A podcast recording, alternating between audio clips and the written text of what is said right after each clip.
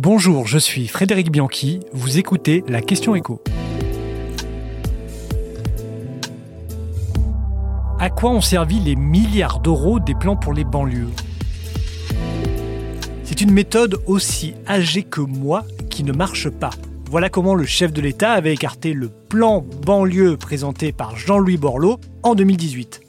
Il est vrai que depuis 1977, année de naissance d'Emmanuel Macron, la France a connu pas moins de 12 plans à destination des quartiers populaires. En 1977, c'était le premier plan de réhabilitation urbaine et la création de la police de proximité, mais on peut aussi citer 1981 et la création des zones d'éducation prioritaire, encore 96 et les zones franches urbaines pour attirer les entreprises, ou enfin le grand plan de rénovation urbaine à plus de 46 milliards d'euros, ça c'était en 2005. Au total, ce sont donc quelques 100 milliards d'euros qui ont été investis dans les banlieues en 40 ans, des centaines de quartiers rénovés, mais pour certains, ça n'a servi à rien. Sauf que c'est un peu une idée reçue.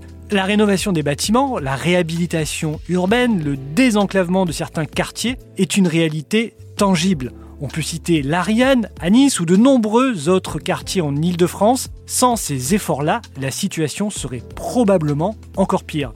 Mais la rénovation urbaine ne fait malheureusement pas tout. C'est le constat que dresse l'Institut Montaigne dans un rapport remis en 2022 sur ce thème-là des banlieues l'État a mis trop d'énergie dans la rénovation des bâtiments et pas assez dans l'accompagnement des habitants, estiment les experts. Les quartiers politiques de la ville restent en effet sous-équipés par rapport au reste du pays, ainsi que par rapport aux zones périphériques avec lesquelles ils sont souvent opposés. 40% des banlieues ne possèdent ainsi pas de crèche, on dénombre 36% de bibliothèques en moins qu'ailleurs, 37% de médecins en moins, mais aussi moins d'infrastructures sportives, moins d'effectifs dans les hôpitaux, moins d'agences Pôle emploi. Et on peut multiplier les exemples. Cela s'explique par le fait que les villes y sont plus pauvres, touchent moins d'impôts locaux et sont moins attractives. Malgré cette réalité, pourquoi l'exécutif rechigne à proposer alors un nouveau plan banlieue?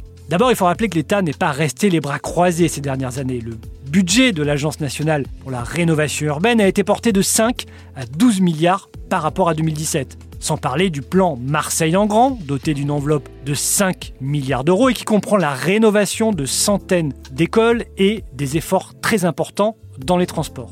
Mais pour le chef de l'État, il y a deux piliers fondamentaux qui permettront l'amélioration des conditions de vie dans les quartiers difficiles. L'école et le travail.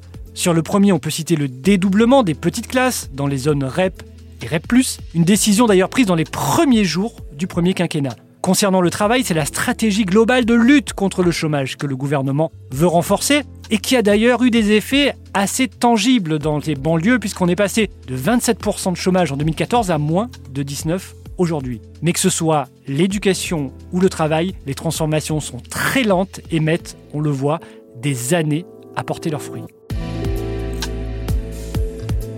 Vous venez d'écouter la question écho le podcast quotidien pour répondre à toutes les questions que vous vous posez sur l'actualité économique. Abonnez-vous sur votre plateforme préférée pour ne rien manquer et pourquoi pas nous laisser une note ou un commentaire. À bientôt.